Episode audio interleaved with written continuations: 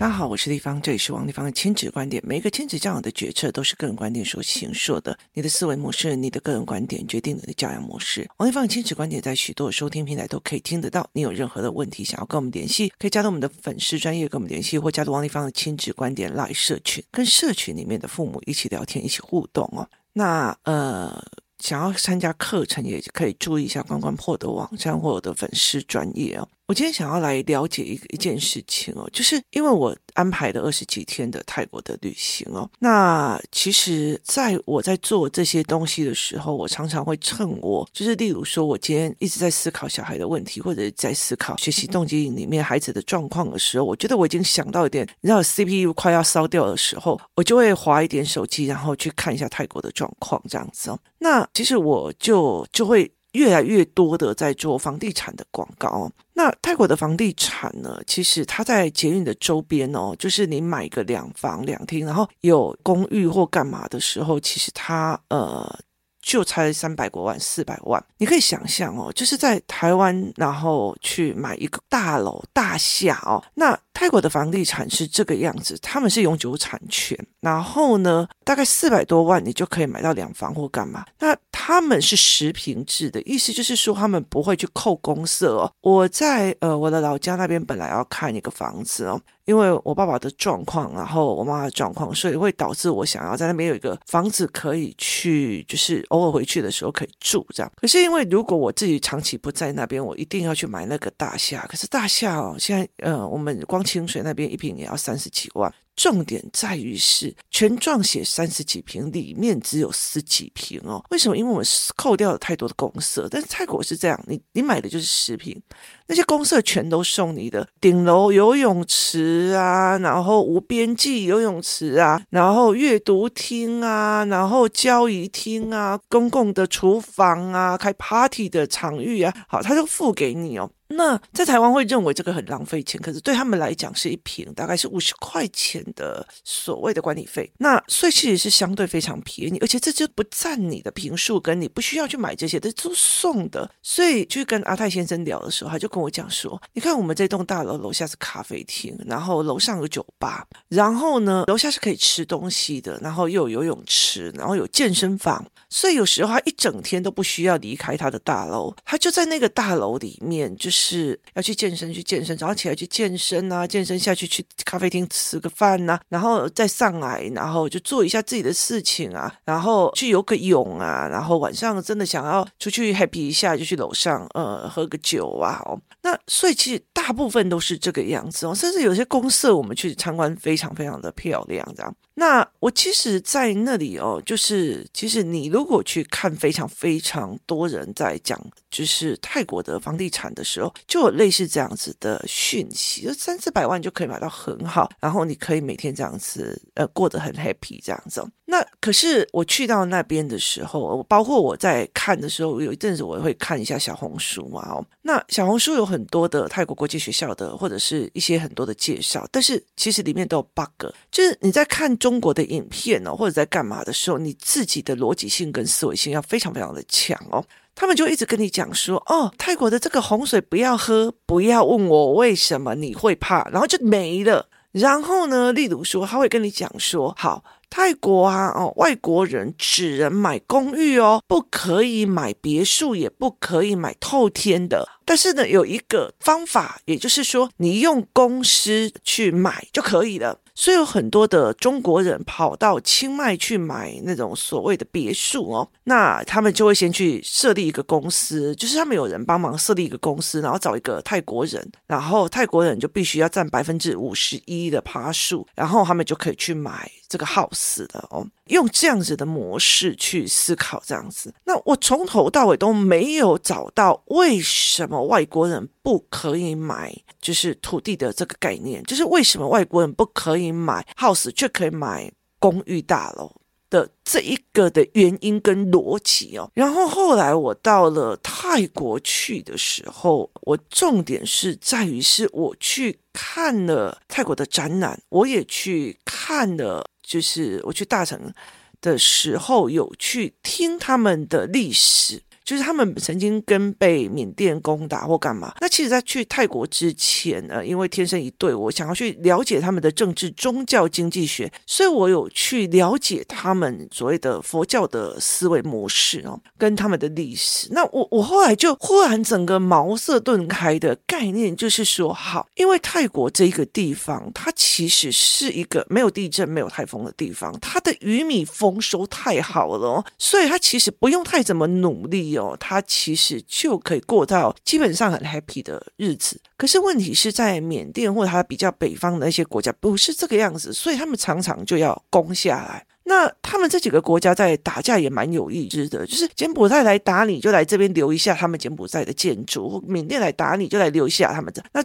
呃，泰国去打他们也会留下一下他们的建筑。他们常常用，例如说，呃，我这个国家里面，因为这个国王升任上来哦，有几只白象来决定我是不是天选之子。那你们那个国家的白象只有几只？这是一个历史故事。其实泰国跟我儿子的思维模式一样，他们其实都有画面、有故事的哦，所以他们需要有画面跟故事去陈述一个传说，不管是那拉庙啊、四面佛啊，然后坤平将军。那些事情都是一模一样的哦，所以后来我就开始理解了，因为他们外族的入侵，他们为什么可以这么的开放给外国人，但是他们不会害怕自己的土地被弄走，所以于是他们就规定一件事情，说一块土地上。不可以全部都是外国人拥有。你自己想看看哦，如果中国人跑到清迈去，每一块土地都是中国人买下的，那到底那里算泰国的领土还是中国的领土？所以他们就规定了土地的持有本分，它从历史开始，然后土地的持有本分都一定要百分之五十一是泰国的人民哦。另外一件事情，他要保证他的国民的所谓的就业权，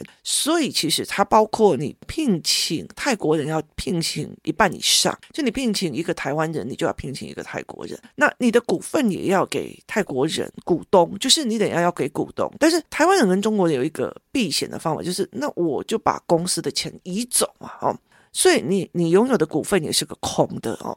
所以在小红书上，在很多东西，他就告诉你，他就这样规定。外国人可以买公寓，不可以买土地。那你可以偷鸡摸狗的方式是什么？好，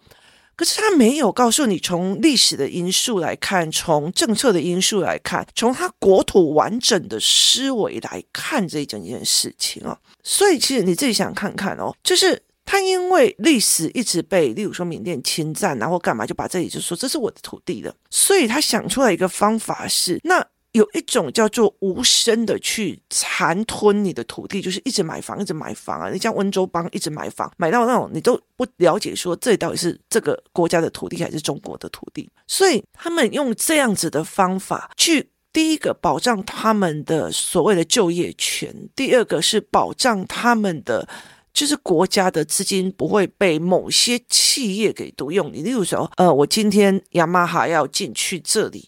然后我在那边开分公司，那他有大量的必须要去泰国人在里面工作，甚至有一些资本呢要叫泰国的当地的去做哦，所以他们有这样子的保护自己的措施，所以他开放给全世界，但是他也保护了他自己的人民哦，那。由这个角度再来去思考，为什么不可以买房子，但是可以买公寓？它的逻辑，我终于想通了一个逻辑，在于是说，因为这样子，这块土地不能占你全部所有。可是如果我买一个透天的，这块土地就是我的啦，对不对？所以等于是百分之一百这块土地是我的。可是，如果你是买公寓的话，这个公寓这样一整层，他们我看了几个建案，就是三十五层哦，三十五层五百多户，所以你的土地持分是五百分之一，除非我自己一个王丽芳非常的有钱中头彩，然后我就把它买了这一栋大楼的五成以上。就是我把这一栋大楼全买下来，买到六层哦，这六层都是我的。例如说六百户，然后我至少给他买个四百户这样子，那这样子我的土地持分就已经超过那个时候，我还是不可以买这个公寓哦。所以它其实是原则逻辑跟引用就要来的，所以其实让我觉得非常非常的有趣的去在一个思维里面，因为我翻遍了所有的小红书跟所有的干嘛有的没有，我没有去从历史来推演，然后土地政策或者是国家政策的一个站在一个国家国土完整的思维里面去告诉他的这个政策是什么，他只告诉你。这样规定，这样取巧，这样走捷径。那我后来就常常在讲一件事情哦。其实，在我有一次学习动机营的时候，那时候有很多的孩子，就是很多的孩子，他会做什么事情？他会做的时候，只做两只腿脚，就是意思就是说，他要么就是往前，然后用两只腿脚；要么就是往后，用两只腿脚哦。那甚至有些小孩，他坐得很前面，就是他坐的位置屁股很前面。那你知道吗？就是小孩有时候起来跑的时候，踢到你的椅子，你就会直接蹬回去，就是你会直接蹬回去。那有些小孩会把他的书包打得开开的，然后放在椅背后面。那很多的大人就会啊，你这个要椅背，那你要坐好啊，你要干嘛哦？可是我用的方法是，我会把这个小孩叫过来，然后呢，从后面去看他的书包，就说，你要不要观察一下，书包如果这样放的话，会产生什么样的后果？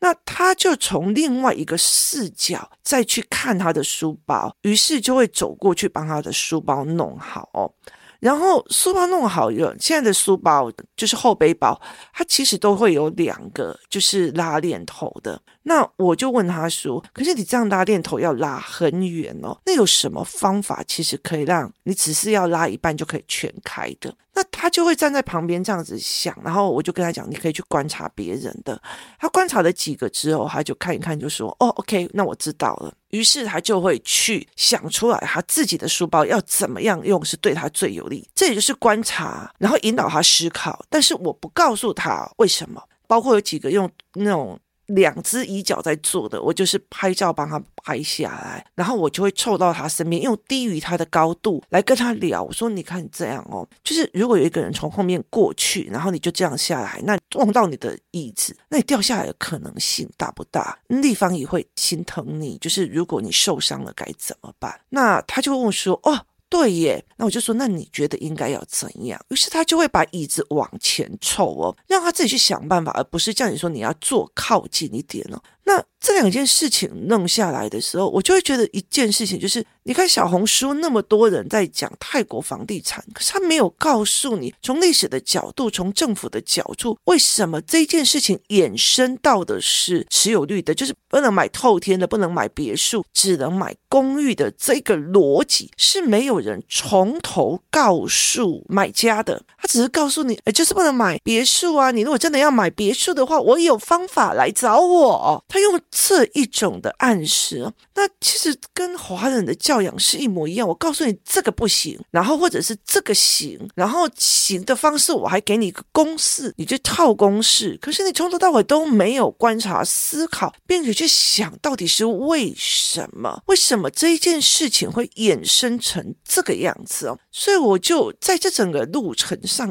一直去找答案，我就一直去找这个答案，然后我就把这个答案从历史的角色里面，包括的它的概念里面，我去找出来这个答案。因为我常常被人家攻击占领土地，所以我知道这时候这个年代有所谓的所有权权状的问题，它是一种隐形的入侵土地的占有法。可是我既需要这些中国人来曼谷，我又希望各国的人来，但是我一点。都不希望他们把每一块土地都买走，于是他们用的这个方法，我也希望所有的国家都来我们这边设公司设厂。那于是我要的就是包括股权、包括工作权的保护。当我所有的保护措施都做好的时候，我就可以 open mind，就叫所有的人来我这里去投资、理财、置产。所以这是他们的思维模式。可是套到最后变成了一个所有在卖房、买房的思维模式，都是在告诉你：哦，你们可以买公寓哦，就是不能买别墅。它就是规定，这就是不能，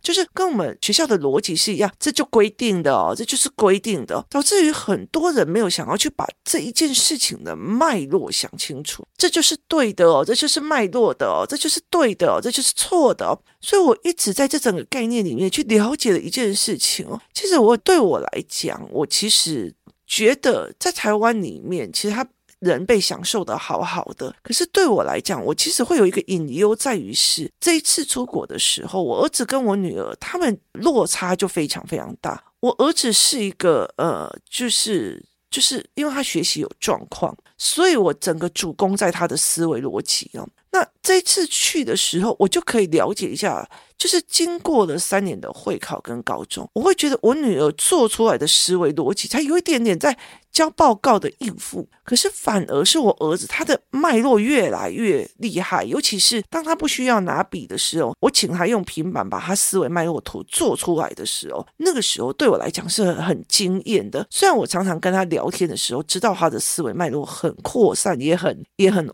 缜密，可是。第一次看到他真正的把他的用电脑平板把它弄出来的时候，我就觉得哇，真的蛮惊讶的。所以这对我来讲是一个非常大的一个激励。然后我也去了解一件事情：当我儿子是这个样子的时候，如果再回到了所谓的体制的对错，然后容错率极。低的那种那种两方的二维观的时候，我真的不知道我是不是还应该要把我的孩子送到那边去，是我的孩子的特质不适合，所以这才是一个很重要的一个思考点。在整个台湾的教育里面，在中国人或者是中国，你在看的时候，他一直在告诉你规定、规定、规定，这是规定。然后我们有一个特殊的解法，就好像这一题就这样算呐、我就跟你讲要这样算呐、这个就可以破解了哦。所以它是一个思维，所以我们很多的孩子，他们甚至在玩游戏干嘛，就很喜欢去买攻略。他并不会觉得说我要想出来这个设计的逻辑是什么，这个为什么这样设计的，为什么他会这样思考，为什么这样的脉络，然后我破关我会怎么样思考，我去修正。台湾大部分都会去买攻略，然后只是为了要突破那个关，拿到那个装备。所以，其实，在台湾或中国，或很多很多的小孩，就是你可以看到很多中国的小孩花了他妈妈的，例如说，呃，什么爸爸死亡辅助金，全部都去买游戏软体里面的工具、跟战备、跟攻略哦。那很大的一个原因就是。你没有 enjoy 在这里，你是用一个很多的条件式的对话，就是例如说这题数学我不会，那一定有个公式套进去就好了。那公式怎么来的？为什么来的？干嘛不关我的事哦？这才是一个很重要的一个概念哦。所以其实在这整个在泰国的这个概念里面，我基本上在所谓的房地产里面，在看这个房地产的状况，因为你会看到满满的讯息差。讯息差就是，其实在很多的地方，我刚刚前面讲的三四百万买到一个。房子，可是重点在于泰国人是有土是有财。你你如果真的去到曼谷的时候，我站在阿泰先生的蓝带厨房的时候，我在看那二十五层楼，然后往前看下去的时候，它一整片都是平原，它。太辽阔的平原了，它没有我们台湾这样子，就是看过去你会看到山，你会看到哪个地方不适合盖大楼，没有，每一个都是平原，所以他们都会希望去住平房。所以你买了公寓之后，你要给谁？你要给下一个人。可是对泰国人来讲，泰国人不太会去想去买公寓，所以真正好的公寓还可以脱手的，基本上都在这。最繁华的那个地方，就是最繁华，然后接手也是外国人。可是你要考虑泰国的房子的维修跟泰国房子的品质。那我们这次去看的，就遇到一个蛮好的中介，他带着我们到处去看。他其实是一个蛮不错，他就跟我们讲说，其实在比较偏远那边都是便宜的，可是事实上他没有办法脱手。真正好的要在市中心，所以他会告诉你地理位置或是什么。那真的很美，我儿子每一天都在想：妈，我们买这一间好吗？妈妈，我们买那一间好吗？妈妈，我们买这一间好吗？为什么？因为他不需要再付付那个什么健身房的费用，他的健身房超赞。然后，呃，我们其中还有看到一家，就是在顶楼三百六十度，它沿着它中间是电梯间跟呃运动室，那它。整个四面全部都把它做成环绕的游泳池，所以你可以沿着那个游泳池，你下去游泳的时候，你就可以照着那个 circle，然后一直绕，一直绕，一直绕，一直游，一直游，一直游，一直游这样子。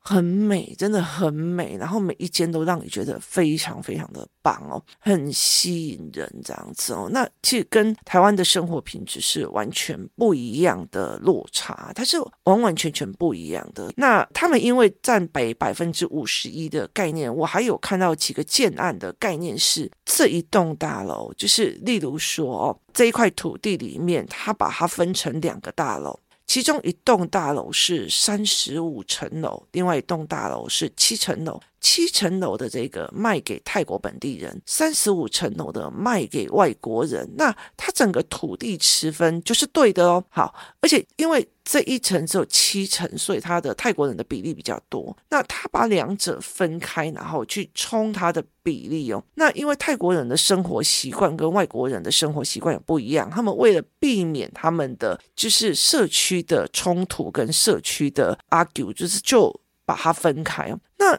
整个概念其实是可以让你去了解说，哦，为什么他们这样想？谁这样想？外国人是怎么想的？它里面有满满满满的讯息差，所以其实在这整个过程里面哦，去看为什么他们泰国人会这样想，为什么外国人会这样想，他们买房的思维是什么？这就非常有趣哦。那在我在看的那个，就是这个宋先帮我们去看的那个所谓的房地产，大部分都在我指定的区域，因为泰国的主要的大学的附近哦，他们是没有学生宿舍的，所以他们的大学都有很多的学生，他们会出来租公寓、租套房。所以其实他们有固定的投资的比例，那我们大概都是看那一区哦，然后去看泰国人的，就是泰国的大学生的生活这样子。那这个过程，然后他们怎么去思考公共区域是怎么规划的啊？然后他们的逻辑到底是什么？那也真的是让我觉得蛮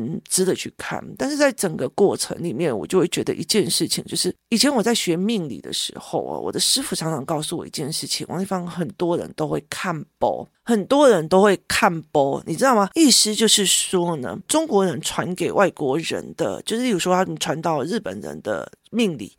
他是全部都是相反。那台湾人也有一些事。我后来在学命理的过程里面，我真真切切的去理解一件事情。为什么台湾人过着这么的辛苦啊？各种多紧哦，这是因为我们有很多的东西是老祖宗传下来，但是因为他看波，就是他盖招，你知道吗？所以就导致这个东西是完全没有传的，就是。所谓的贫穷者思维，就是我拥有的，我不想给别人，就是他没有共享的概念。可是你有没有想过一件事情？当这个人死亡之后，接下来两三代是你传下去的错招，去影响你自己的孙子。所以这件事情是让我觉得非常非常有趣的哦。所以也看薄，然后他就会跟你讲，不要问，我不告诉你为什么，问了你会很可怕。我跟你讲，他就规定是这个样子。我有偷鸡摸狗的方法，你要不要来做？跟没有人告诉你为什。什么？为什么是这样做？像我女儿，她很喜欢的一个数学老师，是在她国中的一个老师，她就跟我讲说：“我好喜欢他告诉我为什么这个公式是这样推导过来的，而不是只是告诉我就这样算。”我女儿那个时候，她其实问过很多的学霸说：“这题为什么这样算？”她就用补习班的解法解过一次给他看，她就问他说：“那为什么这样子解？”他讲不出来，就说你就套这个公司进去就好了。那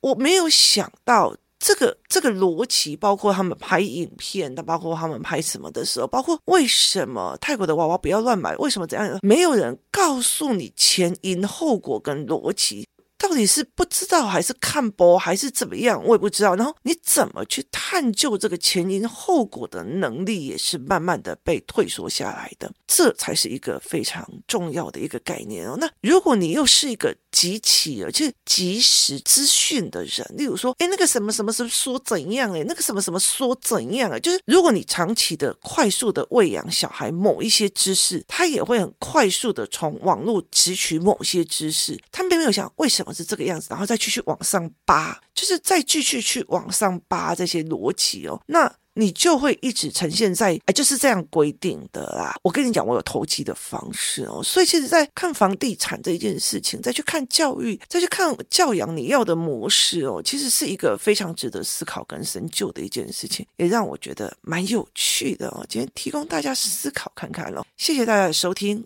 我们明天见。